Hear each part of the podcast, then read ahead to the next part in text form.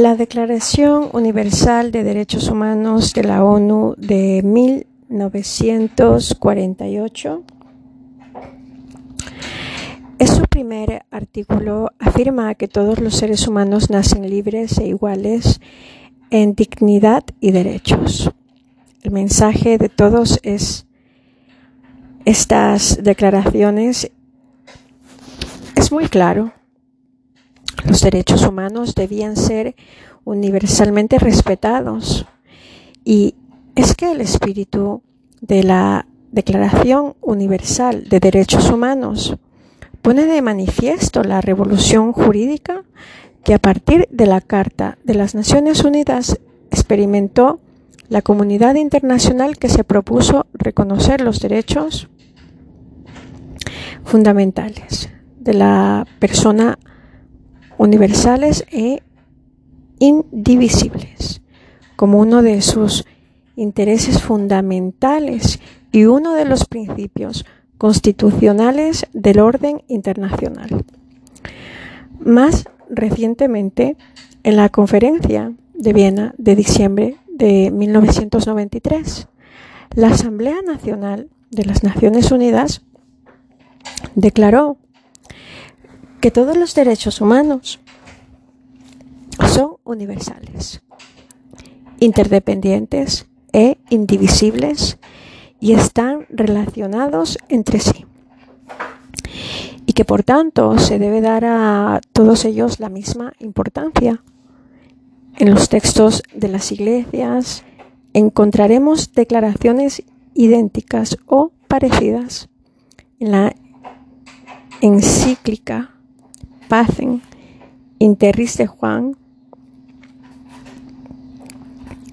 23 puedes leerse en toda convivencia humana bien ordenada y provechosa, hay que establecer como fundamento el principio de que todo hombre es persona y que por tanto el hombre tiene por sí mismo derechos y deberes que dimanan inmediatamente y al mismo tiempo de su propia naturaleza. Estos derechos y deberes son por ello universales e inviolables y no pueden renunciarse por ningún concepto. La encíclica del Papa Juan Pablo II, Solicitudo Rei Socialis, se impregna de este mismo espíritu y alude a la igualdad de los hombres en derechos y la igualdad y solidaridad de los pueblos, es decir, la universalidad de los derechos humanos. Además, la doctrina más generalizada coincide también con la atribulación. Un texto de Carrillo Salcedo puede servirnos. La universalidad es un signo distintivo y constitutivo de los derechos humanos. Los defensores del relativismo cultural confunde los derechos humanos con los derechos fundamentales. El problema no está en preguntarse en abstracto acerca de la universalidad de los derechos humanos, sino el responder a la siguiente cuestión.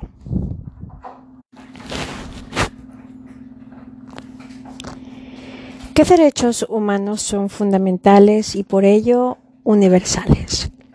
Son de todas las personas sin distinción cual ninguna. El concepto derechos humanos es universal e incluyente, ya que son necesarios para todos y cada una de las personas, tanto en lo individual como en lo colectivo, en el marco de la situación histórica, temporal y cultural que rodea la convivencia de las personas. Los derechos humanos como derechos inalienables. Al ser inalienables, los derechos humanos no pueden ser transferidos a otro titular y no pueden ser enajenados. Su titular no puede ejercitar sobre ellos ningún acto de disposición que pueda impedir en el futuro el ejercicio del derecho. Por tanto, a los titulares de estos derechos no les están permitiendo privarse de ellos, ni siquiera por su propia voluntad. Esta afirmación es lógica si pensamos que todos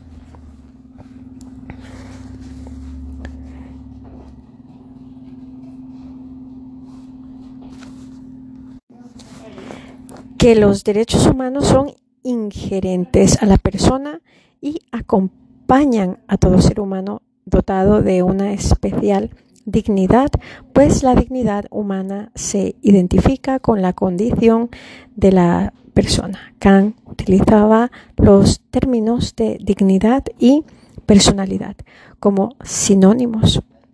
Los individuos son titulares de los derechos básicos al margen y a pesar de su consentimiento, al margen de su propia voluntad, porque los derechos humanos son bienes de la persona, que ella misma está obligada a respetar, además de estar facultada para exigir el respeto de los demás. En este sentido, la inalienabilidad lleva incorporada además de la imposibilidad de transferencia o disposición del propio derecho, una buena dosis de obligatoriedad respecto al propio derecho. No es posible cambiar de titular a un derecho, por lo tanto, tampoco es imposible enajenarlos. Los derechos humanos son irrenunciables. Esto significa que quien posee estos derechos no puede desprenderse de ellos, no puede renunciar a su titularidad sin renunciar al mismo tiempo su propia condición de persona. Ello sucede porque son derechos inherentes a la propia naturaleza humana. Pero la irrenunciabilidad se refiere a la posición o titularidad de derecho. El titular no puede renunciar a su derecho, pero puede no ejercitarlo. Puede renunciar a su ejercicio en atención a un fin moral prevalente o trascendente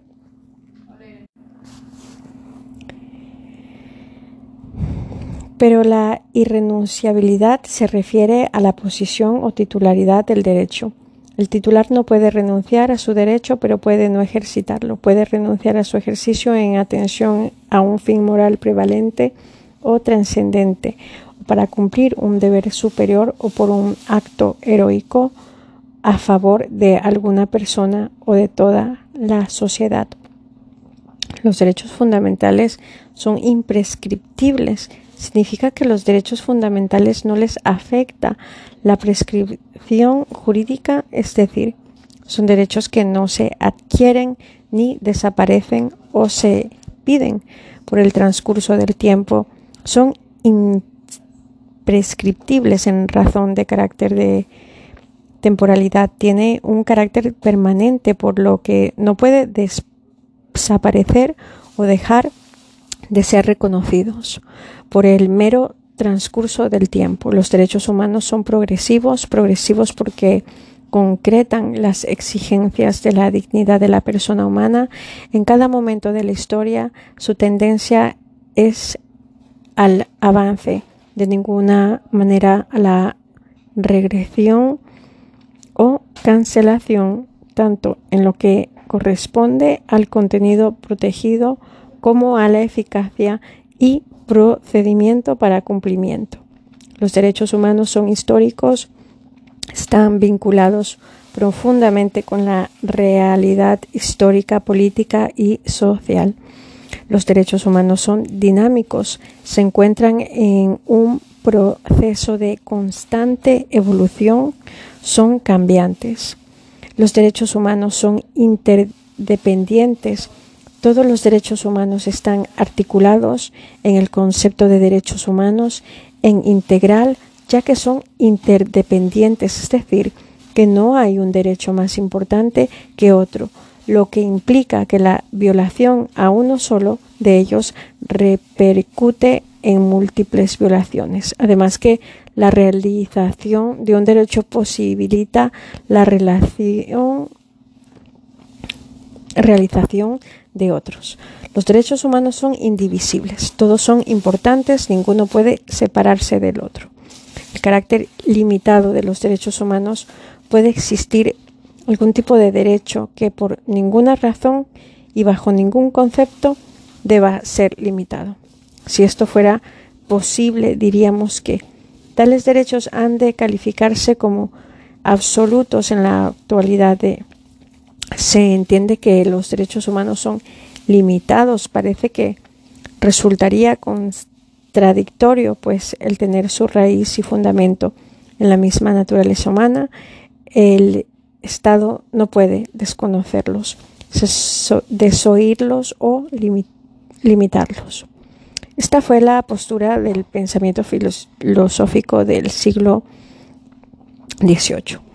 No olvidemos que se partía de la fundamentación ius naturalista que inspiró los textos de las primeras declaraciones y que se apoyaba en el concepto racionalista del derecho natural y especialmente en el pensamiento de Locke. En este sentido, la Declaración de Derechos del Buen Pueblo de Virginia de 1776 en su punto 12 afirma que la libertad de prensa es uno de los grandes baluartes de la libertad y no puede ser restringida jamás a no ser por gobiernos despóticos. En el artículo 4 de la Declaración de Derechos del Hombre y del Ciudadano de 1789 se proclama también la libertad. Consiste en poder hacer todo lo que no daña los demás, a los demás. Así, el ejercicio de los derechos naturales de cada hombre no tiene más límites que los que aseguran a los demás miembros de la sociedad goce de los mismos derechos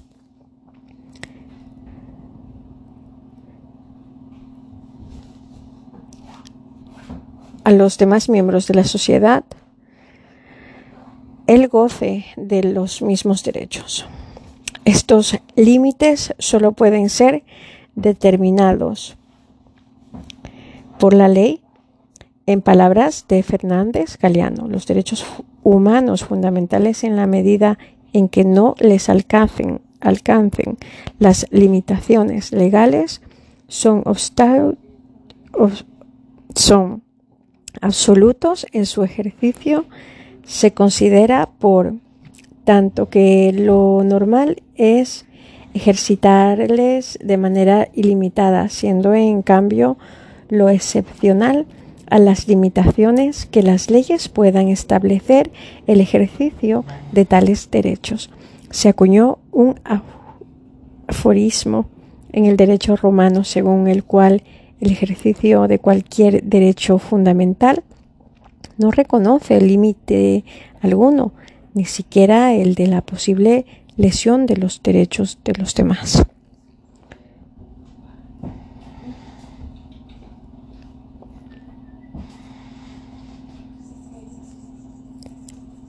No obstante, hemos de tener en cuenta que los derechos fundamentales del hombre, si bien son naturales, son a la vez históricos en cuanto su aplicación y con creación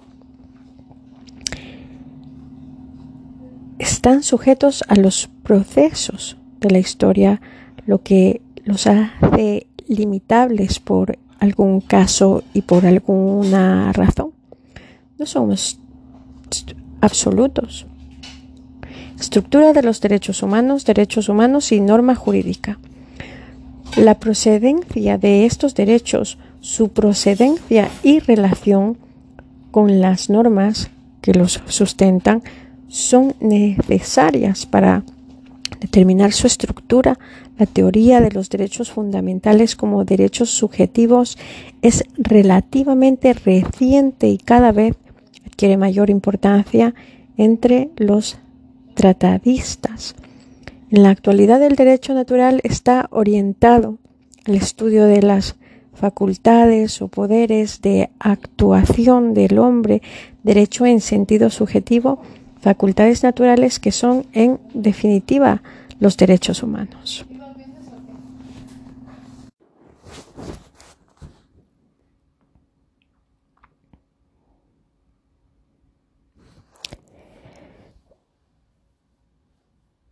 Pero esta concepción no niega el orden objetivo, no hay derecho subjetivo sin derecho objetivo y viceversa.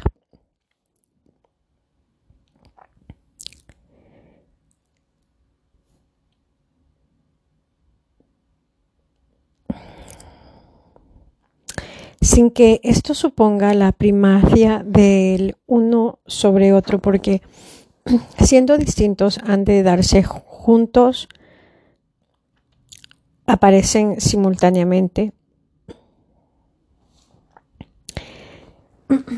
Estas afirmaciones afectan tanto al derecho positivo estatal como al derecho natural o, si se prefiere, a los derechos humanos. Podríamos explicar el problema en los siguientes términos, el conjunto de normas que integran un ordenamiento jurídico positivo la llamamos derecho en sentido objetivo.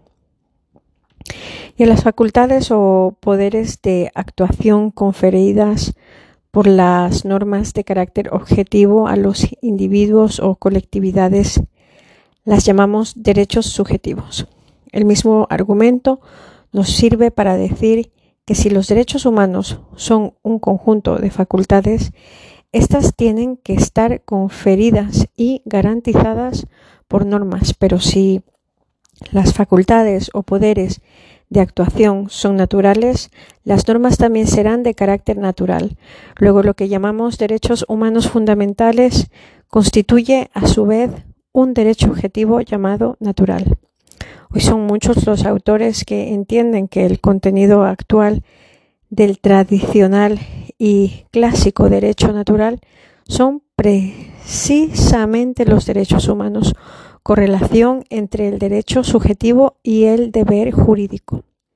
Se produce en la estructura de la norma jurídica.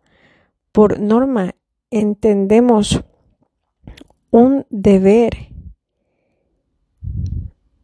ser norma es una regla de conducta que establece cómo debemos comportarnos. La norma es una idea, una proposición ideal que contiene una serie de facultades de actuación de los sujetos, facultades, facultas agendi y por otro lado una serie de deberes correlativos, como afirma Pataro. También la obligación aparecerá como derecho considerado desde el punto de vista del sujeto. La obligación pertenece a la dimensión subjetiva del derecho igual que el derecho subjetivo. Si hablamos de derechos fundamentales con derechos subjetivos, tiene que existir una norma jurídica que lo sustente, que lo sustente, que atribuya tales derechos facultades, lagunas, facial, falacias, lo anterior apoyará al mejor argumento de cualquier eh, positivista. Los derechos humanos fundamentales serían derechos subjetivos conferidos por el ordenamiento jurídico positivo, pero nada más lejos de la realidad. La presunción de que solo las normas del Estado crean derechos sería la primera falacia, por lo tanto, no existiría ninguna positividad jurídica extraestatal. Esto supondría que los pactos y declaraciones de derechos humanos no ratificados por un Estado no tendrían ningún valor jurídico para sus súbditos. No parece que esta sea la solución, pues estaríamos negando la universalidad de todos los derechos humanos, lo que constituye la segunda falacia. Si los derechos humanos no son universales, ¿qué son? derechos de unos pocos privilegiados. La solución está una vez más en la distinción que existe entre ser titulares de un derecho y la posibilidad de su ejercicio. Todos los seres humanos son titulares de ellos porque se nace con ellos. Consiguientemente, esto hace necesaria la existencia de una norma objetiva previa al propio Estado y que se impone incluso a todo esto, a todo Estado democrático de derecho, es decir, la obligación de reconocer los derechos humanos incorporándolos a la legislación positiva. Así se justifica en la actualidad que la comunidad internacional puede juzgar a los gobernantes que no reconozcan o que violen los derechos humanos. Sujeto activo y sujeto pasivo de los derechos humanos. El sujeto de los derechos humanos son todos los hombres y la cuestión actual es si puede atribuirse la titularidad a colectivos de individuos o por otro lado, quién o quiénes son los sujetos obligados a respetar e incluso a garantizar los derechos humanos. Sujeto activo de los derechos humanos. Al principio, estos se entendían como atribuciones de la persona individualizada y era cada persona individual la que ostentaba de derechos y el Estado era el obligado a respetarlo y garantizarlo. Esta misma concepción permanece durante todo el siglo XXI.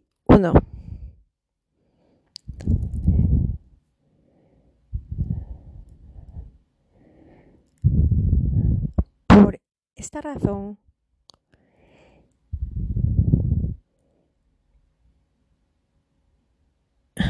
19, perdón. Por esta razón, en ocasiones se denominaron derechos individuales o derechos de autodeterminación del individuo.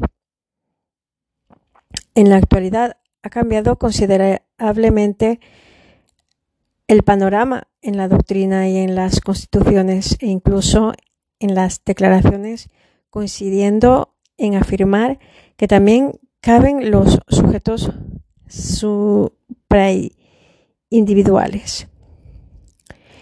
En definitiva,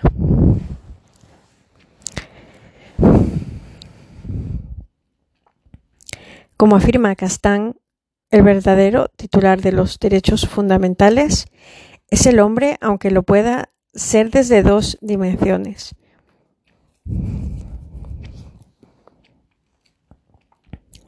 Como persona individual, como persona integrada en colectividades humanas. Derechos de las comunidades de las comunidades interestatales, derechos de los estados, derechos de los pueblos. En definitiva, los derechos del hombre fueron un principio de derecho de autodeterminación del individuo y son en la actualidad también derechos de autodeterminación de los entes colectivos. Sujeto pasivo de los derechos humanos. En el otro extremo de la relación jurídica hay un sujeto obligado a respetar y garantizar los derechos fundamentales. La doctrina tradicional entendía como sujeto único al Estado. Los derechos humanos se ejercitaban siempre frente al Estado. Aquí se diferencian también de claramente claramente los derechos fundamentales de otros derechos subjetivos que generalmente se ejercitan siempre entre particulares. Pero la obligación del Estado no se reduce en un respeto meramente pasivo de los derechos humanos, sino que se traduce en el deber de proteger y garantizar tales derechos con normas y mecanismos jurisdiccionales efectivos. En la actualidad, esta defensa ha adquirido tal relevancia que ha encomendado no solo al Estado, también aparecen órganos de carácter internacional, más independientes de criterio, podríamos afirmar que se ha producido un tránsito de la protección constitucional de los derechos humanos a la protección internacional. No podemos soislayar que también han adquirido la condición de sujeto pasivo, los particulares y los derechos fundamentales poseen una eficacia horizontal. Afirma Goldsmith que los derechos fundamentales tienen cierta ambivalencia y pueden repercutir sobre las relaciones entre individuos. Los individuos pueden invocar entre sí la libertad de coincidencia es importante. A este respecto, las demandas y exigencias del derecho a la intimidad de los particulares frente al derecho a la información. Propuesta de definición. Damos por supuesto que existen valores extraordinariamente importantes ligados a la condición misma del hombre y que hay tendencias, necesidades básicas en el ser humano, imprescindibles para que pueda conseguir sus fines y adquirir su plena perfección individual y social. A tales valores, tendencias, necesidades, aspiraciones, principios o ideales se les llama derechos humanos o derechos naturales, derechos innatos, derechos individuales, derechos de ciudadano, derechos fundamentales, derechos de hombre, derechos de la persona humana, libertades fundamentales, libertades públicas, derechos públicos subjetivos. Todas las personas, por el hecho de serlo y desde que lo es, posee un derecho los cuales deben ser reconocidos ineludiblemente por la sociedad y por las normas positivas que la rigen. La persona es anterior al Estado, posee unas necesidades, una tendencia, unas facultades naturalmente originariamente necesarias por su especial configuración para conseguir el desarrollo integral de todas sus potencialidades. Tales tendencias necesidades, necesidades naturales proporcionan a todos los seres humanos unos derechos que los facultan para exhibir de los demás el respeto y el estado y el reconocimiento. Correlativamente se generan en todos los individuos ciertos deberes, obligaciones de respeto a las tendencias y necesidades básicas naturales de los demás. Y tales derechos son fundamentales porque constituyen el fundamento de la sociedad misma del Estado y cualquier otro derecho positivo, por cuanto ni el Estado ni el derecho positivo pueden contravenirlos. Si tales derechos son los derechos humanos fundamentales, que han sido admitidos como el contenido mínimo de derecho natural.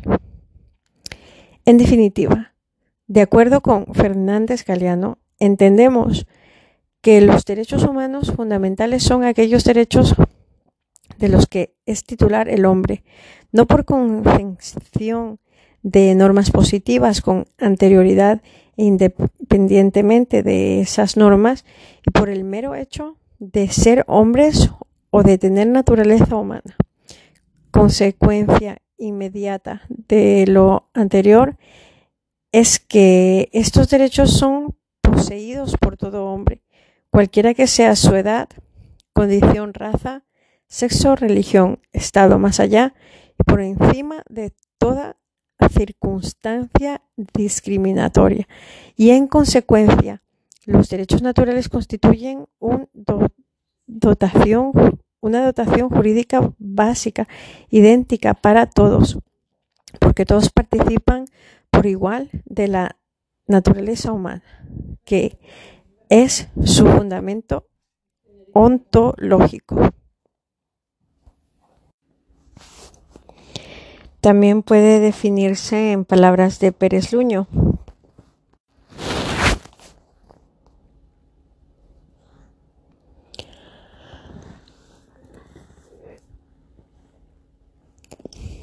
Como un conjunto de facultades e instituciones que cada momento histórico concretan las exigencias de dignidad, libertad e igualdad humana, las cuales deben ser reconocidas positivamente por los ordenamientos jurídicos a nivel nacional e internacional. Se trata, sin embargo, de unos derechos a los recíprocamente corresponden deberes. Al menos el deber de respeto e idénticos derechos de los demás seres humanos. Para terminar, digamos que los derechos humanos son a la vez permanentes e históricos. El ser humano, en cuanto tal, tiene un marco de necesidades idénticas a los demás seres humanos, vida, libertad, dignidad.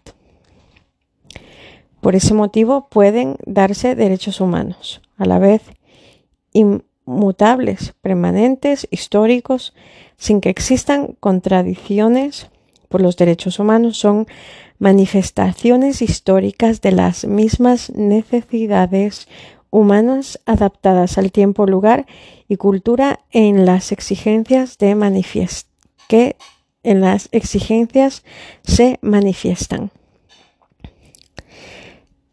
El debate teórico sobre la fundamentación posibilidad y sentido de la fundamentación racional es una tarea que está erizada de dificultades. Hay que recordar la negatividad experiencia que se vivió en el seno de la Comisión sobre Principios Filosóficos de los Derechos del Hombre constituida en el seno de la UNESCO. Cuando se trató de encontrar unas raíces espirituales como a la Declaración Universal, entonces el proyecto, a pesar de la coincidencia no solo en las necesidades de proclamar los derechos, sino también la determinación de los derechos que debían ser programados, hubo de renunciarse al intento de establecer el código de los valores y principios filosóficos que podían ser generalmente aceptados como aval y fundamento de esa proclamación.